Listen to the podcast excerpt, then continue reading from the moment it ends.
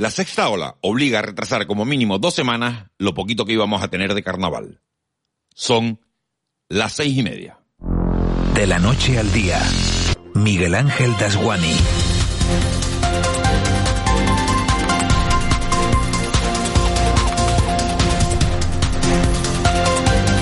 ¿Qué tal? Buenos días. Con una incidencia en las islas que supera ya los 1.350 casos por cada 100.000 habitantes, lo poquito que iba a haber de carnaval sufre su primer retraso. Las Palmas de Gran Canaria ha anunciado que hasta el 25 de febrero, como pronto, no se va a hacer ningún acto, mientras que Santa Cruz de Tenerife trabaja en estos momentos en un plan A, B o C.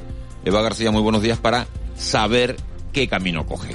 Muy buenos días, Miguel Ángel. En el caso de Santa Cruz de Tenerife, el concejal del área, Alfonso Cabello, ha dicho que está pendiente de conocer los últimos datos de la pandemia, también de un encuentro con el alcalde y con los grupos, y mientras que se homologan Las Palmas, Inmaculada Medina, como bien has dicho, ha adelantado ya esa decisión. Decisión, subrayamos, es retrasarlo en principio 15 días. Una medida prudente, viendo cómo están los casos. Ayer hablábamos de seis muertos más y 6.769 nuevos contagios que nos deja el coronavirus en las islas. Y lo peor es que dicen los especialistas que no hemos llegado aún a ese pico que estamos esperando de la sexta ola, algo que parece que sí ocurre en otras comunidades autónomas como eh, Cataluña o, Andalucía. Para analizar esta situación, en el programa de hoy vamos a hablar con Leopoldo Cejas, que es el secretario general del SAPSE, que es el sindicato mayoritario en el mundo de la enfermería en nuestro archipiélago. Nos acercaremos a la isla de La Palma para conocer qué trabajos están realizando los expertos, esos que hemos ido llamando durante los últimos tres meses prácticamente todos los días para ver la evolución del volcán. Ahora queremos conocer ¿Cómo se está analizando el terreno? Sobre todo en el caso de la protagonista Inés Galindo, vulcanóloga del ICME, porque se está trabajando en los posibles riesgos que puede haber ahora que ha cambiado el terreno, por ejemplo, cuando llueva. También nos acercaremos hasta la eh, hasta comisiones obreras, la reivindicación que hace este sindicato, concretamente en, en Las Palmas, en el sector del comercio y la hostelería, se anuncian las primeras movilizaciones. Eh, parece ser que hay un bloqueo de los convenios colectivos debido a la negativa, según este sindicato, de las patronales de admitir la subida salarial. Eh, hablaremos una vez más de, de Fitur, lo estamos haciendo durante toda la semana con los responsables insulares. Hoy toca el turno a Gran Canaria. El consejero del área estará con nosotros también para conocer cómo ha cerrado el año esa isla. Y la responsable de turismo del Hierro, que no sé si sabes, Miguel Ángel, que la isla del Hierro está en la lista de The New York Times. Después si eso lo, lo contamos, pero hay que decir que está entre los destinos turísticos que hay que visitar eh, este año. Y además, hoy es el Día Mundial de la Lucha contra la Depresión. Habrá momentos importantes dentro de este programa para atender a esta efeméride. Y terminaremos con buena cocina. Vamos a abrir de nuevo el caldero en este programa. Es verdad que el programa de hoy lo vamos a terminar con un chef de prestigio, con Borja Marrero, que inaugura, fíjense, un nuevo restaurante en plena sexta ola y con el gobierno poniendo restricciones. Me estaba acordando, por cierto, de unas imágenes que vi ayer hablando de gastronomía, de los robots que está preparando China para dar de comer a los participantes en las Olimpiadas de invierno, que como saben empiezan el próximo 4 de febrero. Los robots sirven la comida sin que ningún trabajador tenga contacto con los deportistas. La verdad es que como medida preventiva está muy bien, pero la deshumanización es tal que no sé yo qué mundo nos va a quedar después de esta pandemia. Ojalá que vuelvan los besos, ojalá que vuelvan los abrazos y que todo vuelva a ser como antes. Tenemos por delante tres horas de radio en directo, tres horas que nos van a llevar hasta las nueve y media de la mañana y lo vamos a hacer con José Luis Molina en el control técnico, con Cristian Luis en la redacción y con Eva García en la producción de este programa. Con Juanma Betencourt y con Ángeles Arencibia vamos a analizar la actualidad y sobre las 9 y 5, 9 y 10 asomarán por aquí, por este estudio, el abuelo, Marita, Roque Armiche y también Raúl García. Para nosotros sería un placer que nos acompañaran en este trayecto diario que nos lleva de la noche al día. Empezamos. De la noche al día, Miguel Ángel Dasguani. 6 y 34, vamos con los titulares que marcan la actualidad de este jueves 13 de enero. Caja 7 te ofrece los titulares del día. Y comenzamos, como siempre, actualizando cifras. Canarias registra este jueves 6.769 nuevos contagios por COVID y seis fallecidos. La mayoría de los positivos se han detectado en la isla de Tenerife. Hablamos de 3.431 nuevos contagios y Gran Canaria con 2.123. Además, suben en dos personas los ingresos en la UCI y 25 en planta. Este jueves, el consejero de Sanidad del Gobierno de Canarias presentará un nuevo sistema de bajas laborales para personas con COVID que sean asintomáticas o tengan síntomas leves. En Canarias Radio, el epidemiólogo Pedro Gullón ha celebrado las medidas que agilicen ese protocolo e incluso eh, propone ir más allá para que sean los propios trabajadores los que notifiquen su baja. También creo que, que pueden ser responsables a que cuando tengan síntomas eh, puedan decidir quedarse, quedarse en casa y notificar ellos mismos la baja sin que otra persona se tenga que validar, que es un poco infantilización de la, de la población. También hoy la Consejería de Sanidad podría adoptar nuevas medidas sanitarias o hacer cambios en los niveles de alerta por isla. Y la ministra de Sanidad, Carolina Darias, ha insistido en que la sexta ola no es igual a las anteriores, gracias, por ejemplo, a la alta tasa vacunal. Después de reunirse con las comunidades autónomas, Darias ha afirmado que una vez superada esta ola, habrá que pensar cómo seguir vigilando y gestionando la pandemia. Tenemos que comenzar a valorar la adaptación a un nuevo sistema de vigilancia y control de la COVID-19 una vez superada esta sexta ola epidémica en la que estamos inmersos. Digo bien, una vez superada, nunca antes. Ayer se celebraba la Interterritorial de Salud y este jueves la Comisión Interministerial de los Precios de los Medicamentos que fijará los precios máximos de los test de antígenos. Además, la Comisión de Salud Pública estudiará la posibilidad de ampliar la tercera dosis de la vacuna contra la COVID a nuevos grupos de edad.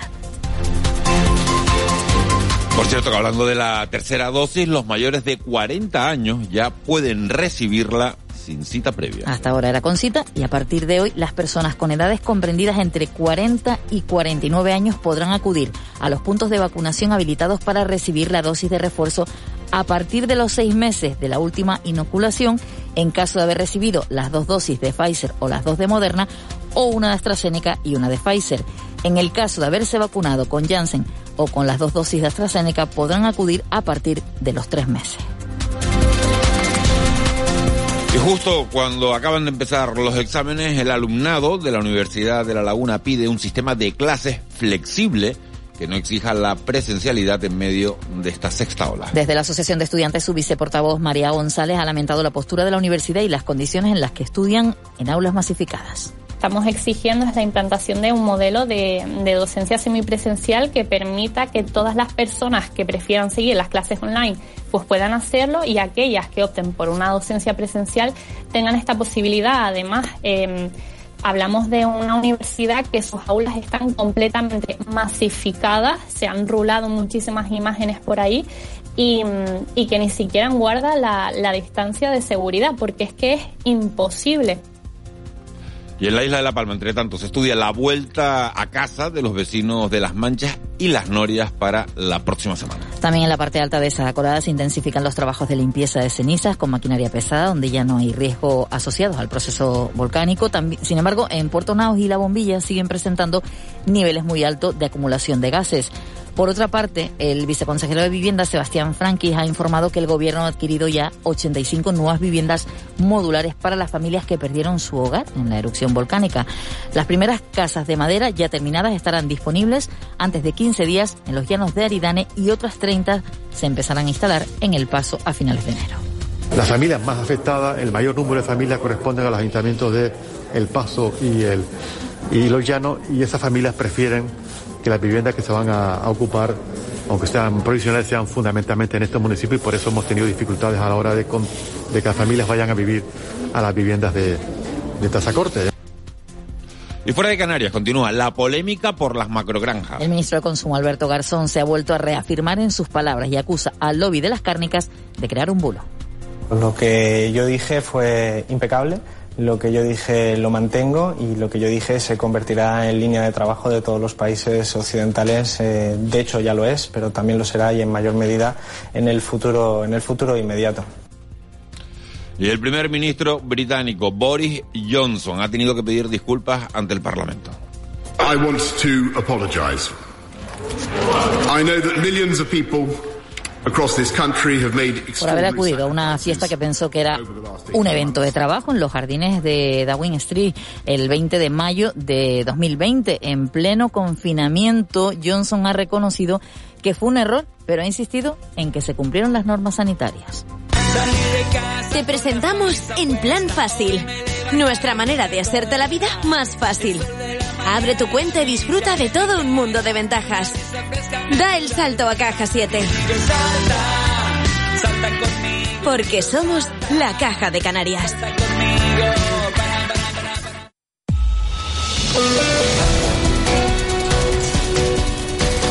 6.40, 7 menos 20 de la mañana, vamos ya con los deportes. El Madrid le ganó anoche en Arabia Saudí al Barça, 2-3 en esa primera semifinal de la Supercopa. Partido bastante igualado, bastante más igualado de lo que se esperaba. Todo el mundo pensaba que iba a ganar el Madrid, que iba a ganar cómodo, pero al final eh, lo hizo en la, en la prórroga. Necesitó la prórroga para derrotar a los de a los azulgrana. Aquí los nuestros el Guagua ganaba en competición europea y también ganó el Lenovo Tenerife su partido de la Basketball Champions League. Joaquín González, buenos días. Hola, buenos días Miguel Ángel. El Canarias impuso por 76-69 la noche de ayer al Pinar Carsillaca de Turquía y sumó su primera victoria en el play-in de la Basketball Champions League en una eliminatoria al mejor de tres partidos. El más destacado fue el base brasileño Marcelinho Huertas, autor de 18 puntos y que además repartió 10 asistencias. El segundo partido de esta eliminatoria se disputará el próximo martes en Turquía. Ayer tuvimos también competición europea en voleibol. El Guagua se impuso en Bélgica de manera contundente por 0-3 al Leuven con parciales de 16-25, 22-25 y 21-25. Ya acaricia de esta forma los cuartos de final de la SEB Cup. En fútbol, ya saben que este próximo fin de semana no tenemos competición liguera por la disputa de la Supercopa de España y de la Copa del Rey. A pesar de ello, no cesan los entrenamientos de nuestros equipos. A las 10 de la mañana se ejercitará en el día de hoy el Tenerife en las instalaciones del Mundialito y a las diez y media lo hará la Unión Deportiva Las Palmas en la Ciudad Deportiva de Barranco Seco. El próximo compromiso de los blanquiazules será el viernes 21 recibiendo en el Heliodoro Rodríguez López al Real Oviedo y el de los amarillos el sábado 22 visitando al Fuenlabrada. Pero mientras el fútbol no para, como decimos, se está disputando la Supercopa de España. Anoche el Real Madrid se metió en la gran final tras derrotar por 3-2 al Fútbol Club Barcelona en la prórroga. En el cuadro catalán volvió a jugar el canario Pedri, que entró en el descanso y disputó un total de 75 minutos. Para esta tarde está prevista la segunda semifinal que medirá al Atlético de Madrid frente al Atlético de Bilbao.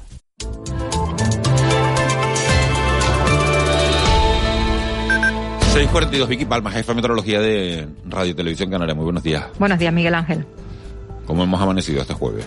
Pues con el cielo prácticamente despejado. Hay alguna que otra nube tipo bajo, eh, puntos costeros, pero poco importantes.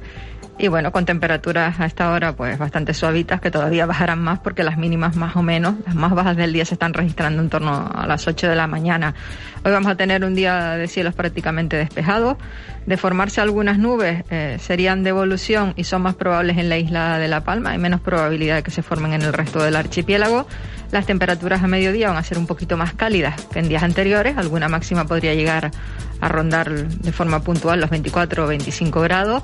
El viento va a ser flojo en general, del este en la costa, del sureste en medianías y ya del sur en las cumbres de La Palma y de Tenerife, en el Roque de los Muchachos y en las cañadas del Teide.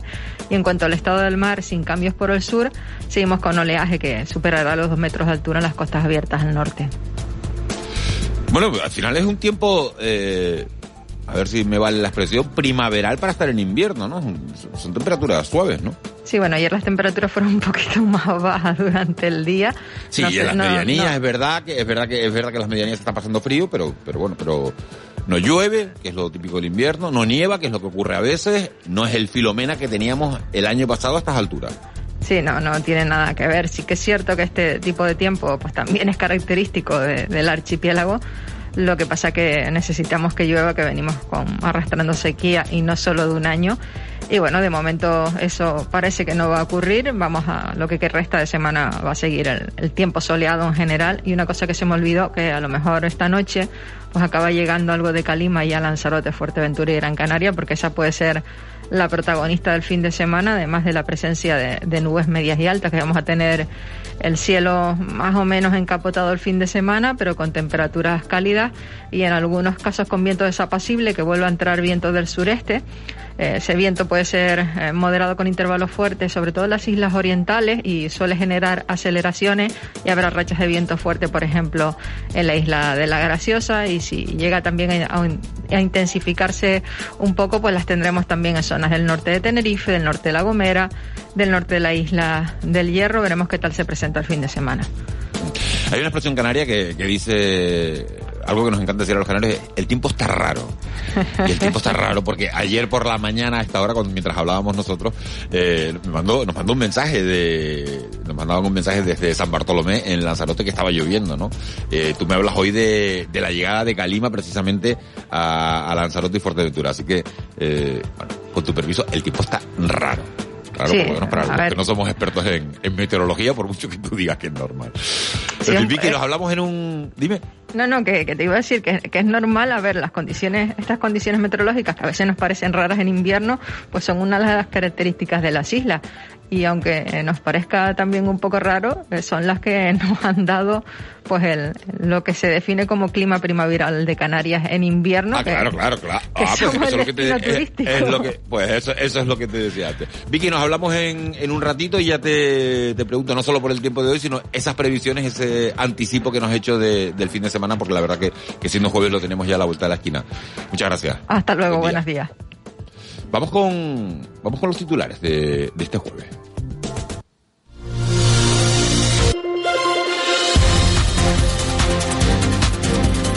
Eva García, ¿qué trae la prensa hoy? Comenzamos con la provincia, que a cinco columnas cuenta que el materno y el insular suman 264 sanitarios contagiados este año. El complejo hospitalario de Gran Canaria habilita más espacios para atender los pacientes afectados por el coronavirus. La imagen de portada es para la expedición canaria, para Pablo Peñate y Rosa Romero, que son los que ahora mismo participan en el Dakar 2022. Dice que esa expedición canaria tanto sufre como disfruta el Dakar. Y la imagen de portada es bueno para su, su vehículo. En cuanto a las noticias económicas, las pymes afrontan la devolución de los créditos del COVID en plena crisis. Hablan de más de 31.000 empresas, la mayoría pequeños negocios tienen que abonar al ICO casi 5.000 millones. Y las islas que ponen en marcha el trasplante de pulmón en el Hospital Negrín. Una importante noticia en cuanto al área de salud que conocíamos en la jornada de ayer. En el diario de avisos, el Supremo avala que la esclavitud del Cristo de la Laguna no admita a mujeres. En la imagen de portada, tanto Teresa Laborda, que lidera el grupo de mujeres que desde hace 20 años lucha por formar parte de la Hermandad de la Esclavitud del Cristo, cuyo esclavo mayor, que también aparece en portada, Francisco José Doblas. Polémica decisión del tribunal que desautoriza la audiencia provincial entre las declaraciones que han recogido la de Gloria Pollatos, cofundadora de la Asociación de Mujeres Juezas de España, que rechaza la sentencia. Y se pregunta, ¿hubieran fallado lo mismo si se excluyera a personas negras. En sumario, Santa Cruz retrasa y reordena el Carnaval 2022. El lunes se conocerán las nuevas fechas de las fiestas chicharreras que el jueves elegirá su cartel anunciador entre 10 candidatos. En el Canarias 7, la sexta ola que suma ya la mitad de casos de la pandemia en las islas y 176 muertes. La imagen de portada es para uno de los momentos del partido, concretamente aparece Pedri entre el Madrid y el Barça, el Madrid que finalista tras superar al Barça. Hablamos de la Supercopa de España. Y también en este periódico, AENA asume el mandato del Congreso y rebaja un 50% el alquiler a sus inquilinos. En el periódico El Día, las mujeres vetadas en la esclavitud del Cristo. El Tribunal Supremo avala el recurso de la Hermandad Lagunera, alega que prevalece el derecho canónico y los acuerdos con el Vaticano y el al derecho a la igualdad entre sexos. La imagen de portada es para la sola sala conca eh, para Altea, hablamos de 10.000 joyas, 10.000 joyas del fondo documental y bibliográfico de la sala conca de La Laguna, que incluye esos 10.000 documentos que aparecen hoy en portada del periódico El Día, que también cuenta entre las noticias de sumario Por un lado, los médicos exigen un plan de urgencias ante el colapso sanitario y por otro, Santa Cruz estudia suspender el carnaval en la calle por el avance de la sexta ola de la COVID. Esta es la prensa canaria, vamos con la prensa nacional. En el mundo, Feijó se suma a Ayuso para denunciar trato de favor con los fondos de la Unión Europea. La imagen es para Boris Johnson, que tiembla por su fiesta prohibida en Downing Street. Diputados, los Tories, que ellos así lo llaman, piden que dimita por convocar un botellón en el confinamiento y en este periódico las bajas por COVID desbordan a las comunidades autónomas y comprometen la viabilidad de las empresas. En el periódico El País, las autonomías agilizan las bajas laborales ante el récord de contagios y también la imagen de portada, una de las imágenes de portadas es para lo vivido ayer en, Reino Unido. Johnson pide perdón en el Parlamento por otra fiesta ilegal. Es verdad, me ha hecho gracia lo del término eh, que utilizaron los Tories de, de botellón, porque es verdad que en un correo electrónico eh, primero Johnson negaba la fiesta, decía que no era una fiesta, sino que era una cosa para el personal. Y después en un correo electrónico eh, que se ha hecho público, piden que cada uno se lleve su bebida, que es justo lo que se hace en los botellones, por mucho que fuera, en los jardines de su casa del 10 de Downing Street. Eso es lo que, lo que trae la prensa. Vamos con la crónica económica. Economía en dos minutos. José Miguel González. 6.50, a esta hora vamos a hablar de los riesgos económicos para los próximos años. José Miguel González, buenos días. Buenos días, Miguel Ángel. Con la finalidad no de predecir el futuro, sino de establecer posibles escenarios de ocurrencia para 2022, si tuviéramos que elegir cuáles son los principales riesgos económicos, tendríamos que echar mano del último informe del World Economic Forum, en donde unos 12.000 expertos que ejercen en grandes empresas, la academia y el sector gubernamental a lo largo y ancho del mundo han opinado al respecto. Resulta que para un tercio de los expertos encuestados, uno de los principales riesgos para los próximos años son los climas extremos, que en el año pasado causaron numerosos desastres naturales. Este hecho tendrá efectos sobre el incremento de la pobreza mundial, así como el de la inmigración.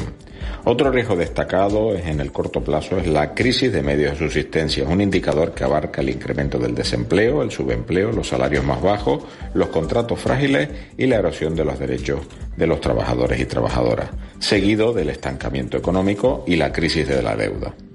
Las confrontaciones geoeconómicas vuelven a tomar protagonismo. Entre ellas se están dando actualmente entre Estados Unidos, China, Europa y Rusia, lo que hará que surjan como una amenaza crítica para el mundo. Por último, se destaca que la creciente dependencia de los sistemas digitales, intensificada por la COVID-19, ha aumentado los riesgos de ciberseguridad. Entendiendo que la situación mundial en los próximos años será negativa y volátil, con continuas sorpresas, otra cosa que se ha detectado es que a mayor tiempo de reacción, peor y menos eficaz será la respuesta y resolución. En este punto me ha hecho recordar a Ícaro, cuando se acercó en demasía al sol, quemándose sus propias alas, al no haber posibilidad de retorno a un sitio seguro. Esperemos que este margen de seguridad aún nosotros lo tengamos. Feliz día. Con C de Cultura. C Castro. 652, la música de Miguel Ríos, la representación de la obra 23F Anatomía de un instante y el humor de Leo Bassi ocupan nuestra página cultural de hoy. C. Castro, buenos días. Buenos días, Miguel Ángel. Mañana viernes llega a Lanzarote el provocador humorista Leo Bassi. El italiano pondrá en escena en el Teatro Víctor Fernández Jopar, El Salinero, su espectáculo Yo Mussolini. Se trata de una divertida reflexión sobre la manipulación política, proponiendo la risa y el pensamiento positivo como antídoto contra el fascismo. No, está muy bien, pero no es el lugar donde yo tengo a hacer esto. Es que yo necesito convertir a la gente progresista, socialista, socialdemócrata. Aquí hago el espectáculo, aquí el público es ya facha, no va a cambiar nada. Y el Teatro Cuyá, la capital de Gran Canaria, exhibe el próximo fin de semana 23F Anatomía de un Instante, un montaje de Alex Rigola basado en la novela con la que Javier Cercas obtuvo en 2010 el Premio Nacional de Narrativa. 23F, Anatomía de un Instante, es una propuesta de teatro documento, una aproximación al periodo de la transición que toma como eje vertebrador el intento de golpe de Estado de 1981.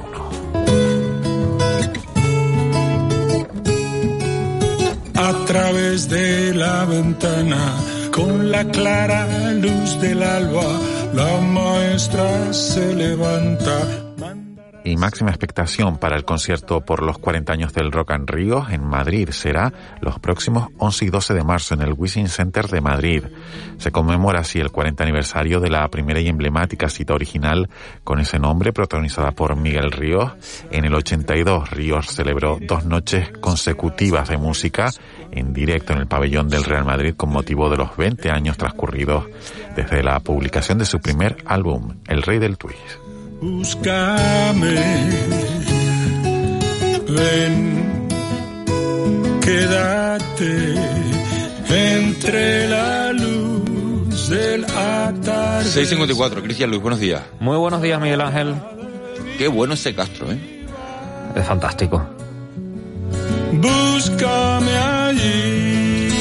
Además hace competencia con la música porque pone muy buenos temas para su para su crónica para su crónica cultural. Bueno, eh, vamos con las redes sociales, Cristian. ¿Qué traen esta mañana? Bueno, pues son tendencia algunos nombres propios. El del excomisario Villarejo, por ejemplo, que en el juicio que se celebra contra él ha vinculado al CNI con los atentados de 2017 en Barcelona. Pero no ha sido lo único que ha dicho. Y por lo que es tendencia, también ha hablado de la presentadora Ana Rosa Quintana, que supuestamente fue la que le hizo uno de los encargos para ayudar al marido de esta por unas facturas falsas. Eh, bueno, mucha polémica en redes. Sí, sí, sí, sí, sí. La verdad que Ah, da para un libro. no, ¿eh? no, lo- Sí, sí, sí, sí. Y Lo que también- no sepa Villarejo, o lo que no diga. Pues sí. Y también otro nombre propio es Alberto Garzón, se sigue hablando de las macrogranjas. Y otro asunto también interesante y que seguro que todos hemos visto eh, en las redes sociales, en el WhatsApp, un vídeo en el que alguien exprime una naranja sobre un test de antígenos y sale positivo. Bueno, pues médicos y expertos nos sacan de dudas en las redes sociales y explican que los test utilizan unos anticuerpos específicos para detectar las proteínas del virus de la COVID y para que esto ocurra es necesario mantener un pH determinado. Si se cambia ese pH, como ocurre con el jugo de las naranjas, pues los anticuerpos no funcionan bien y el resultado no es válido, pues pudiéndose dar este tipo de circunstancias. La verdad, eh, la verdad que la gente tiene unas ocurrencias. Mira que ya zumo de naranja encima del test de antígeno. Con lo caro que cuesta. Sí, sí, sí. Y con- bueno, es, que, es que están a seis y medio, a seis euros y medio o a siete, nos estamos quejando del precio. Y después lo y te pones a echarle zumo de naranja, ahora otro le echará Coca-Cola, otro le echará Clipper sí, de sí, fresa, sí, que sí. es más nuestro, otro le echará, yo qué sé, ¿no? A ver qué da con el Clipper. hay de todo, hay de todo. Y otra, otra, cu- otra curiosidad, Miguel Ángel, también se está hablando en las redes del sol artificial que han fabricado en China. Sí, sí, sol artificial. Es un proyecto que se acerca a los mil millones de dólares de inversión y que se seguirá experimentando hasta junio. Se basa en un reactor de fusión nuclear y ya ha conseguido multiplicar por 5 la temperatura del sol durante más de 17 minutos con 70 millones de grados. El objetivo principal es pues producir energía limpia casi limitada. Lo de China es otro mundo, eh, te lo digo. Eh, yo no sé si ustedes han estado, eh, yo fue un viaje que hice hace dos años y recomiendo de verdad que el que pueda, que ahorre. Eh, es verdad que el billete es un pelín caro, pero después allí todo es bastante, bastante Mm. barato, bastante asequible. Eh, vayan a China. Es otro mundo, es otra, otra historia. 13 de, de enero, Día Mundial de... Día Mundial de Lucha contra la Depresión, un trastorno emocional que afecta a más de 300 millones de personas en el mundo. En España, por ejemplo, a mediados de 2020 había 2,1 millones de personas con un cuadro depresivo, el 5,25% de la población mayor de 15 años de todo el país, según la encuesta europea de salud. En Canarias hablamos del 3,8% de la población mayor de 15 años que presentaba ese cuadro depresivo, es decir, unas 73.500 personas en las islas. Hay un dato tremendo que, que dice que, que una de cada cuatro personas vamos a tener, o tenemos, vamos a tener a lo largo de nuestra vida eh, algún tipo de patología mental, algún tipo de, enfermedad mental. Son eh, datos duros, eh, datos que nos ponen los pies sobre la tierra, nunca mejor dicho. Luego vamos a hablar con, con una psicóloga clínica que nos va a contar de dónde surge todo esto.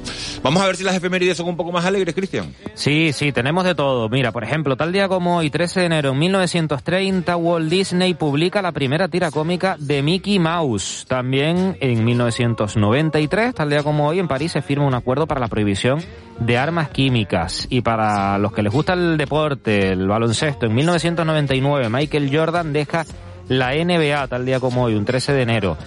Y en 2011 comienza la erupción del volcán Etna en Sicilia. Y por último, tal día como hoy en 2020, promete ante el rey el nuevo gobierno de Pedro Sánchez, primero de coalición en la democracia, o de la democracia, está formado por 22 ministros, 17 socialistas y 5 de Unidas Podemos. Por último, la canción que escuchamos, el Yellow Submarine, de los Beatles, que se lanzaba tal día como hoy en 1969 en Reino Unido. Sobre el Yellow Submarine, ni hablo. Con él nos vamos a, al boletín de las 7. Many more of them live next door. And the band begins to play.